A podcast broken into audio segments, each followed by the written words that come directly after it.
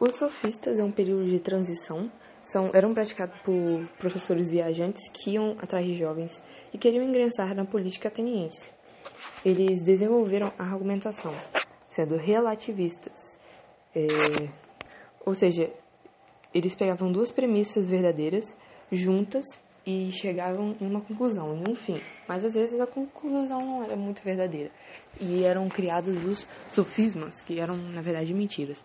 Protágoras é o diz nesse período que o homem à medida de todas as coisas ele é a própria verdade.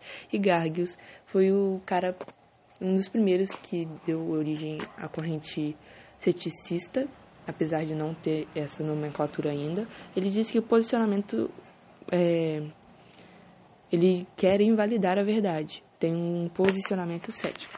Sócrates, ele é conhecido através dos livros de Platão, que dialoga com Sócrates, ele se opõe ao relativismo, ele acha imoral usar a verdade relativa para comprovar conhecimento, para fins particulares.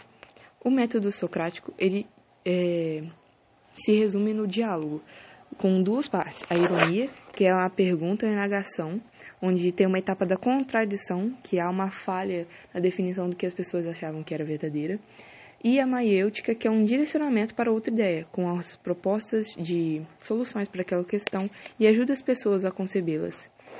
Ele, a sua frase com esse a ti, mesmo, ele a sua frase não, a frase do oráculo de Delfos, diz basicamente da busca do homem pela razão, que essa é a diferença do homem dos outros animais.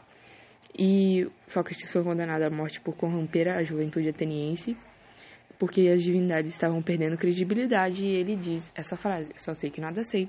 A ignorância socrática, que ele reconhecia que não era capaz de saber tudo.